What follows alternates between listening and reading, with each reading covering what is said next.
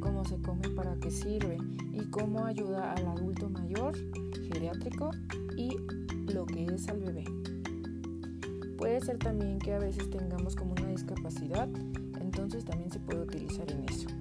Y aquí en fisioterapia te podemos ayudar. Pues empezamos.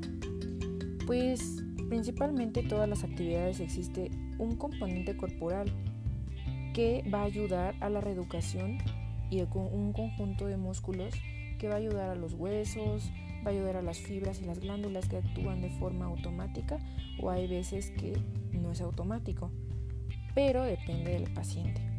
Y pues bueno, la psicomotricidad llegamos al punto de que es el área del conocimiento que se ocupa en el estudio y comprensión del fenómeno, pero del fenómeno del movimiento corporal. Este movimiento se va a desarrollar con una técnica que va a ser ahora sí una capacidad del individuo que va a estar desarrollando o reeducando. Reeducando se puede decir que es en adultos mayores cuando ya, tienen una patología o desarrollando puede ser que sea en niños que son em, de 6 a 7 años o pueden ser desde bebés para estimulación temprana. Y pues bueno, eh, nuestro cuerpo no es una máquina al servicio, sino que va a ser eh, un cuerpo totalmente conectado que va a haber movimiento y conciencia. Esto dice Damasio en 1996. Y pues empezamos. Eh, principalmente los seres humanos están preocupados, hay veces que por no, no saber cómo desarrollar como esa capacidad de la psicomotricidad o psicomotora. Y bueno, pues el niño tiene que, o el adulto, tiene que tener un proceso y estimulación para poder desarrollarse.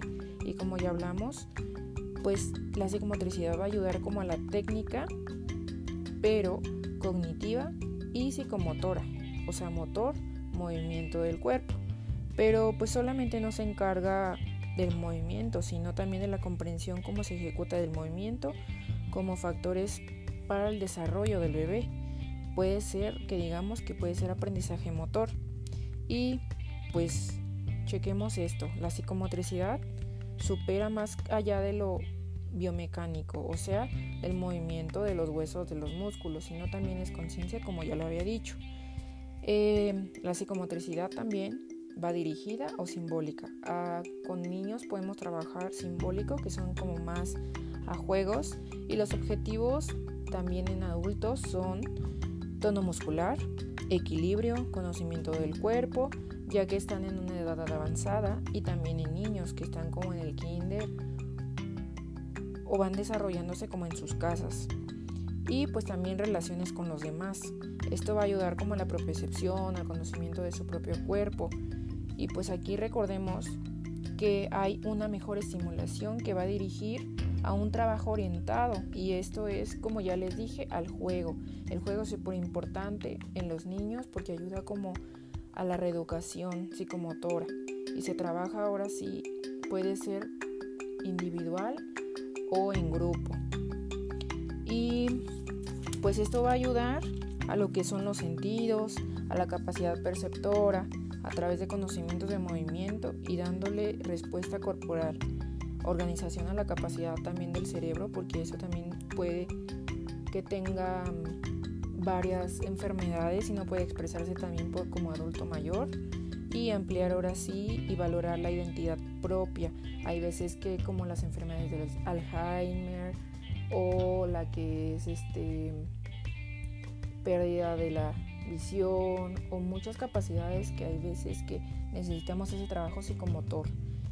Y pues como ya les dije, esto consiste en acción, experiencia y movimiento. Y pues por aquí les dejo una frase. La frase es, la vida nunca se estanca, es un movimiento constante. El movimiento sin ritmo, pues nosotros como cambiamos constantemente, las cosas viven y moviéndose y ganan fuerza mientras lo hacen. Y esto es de Bruce Lee en 1975. Gracias por escuchar y darse el tiempo y seguimos con más tips. Los esperamos para la siguiente.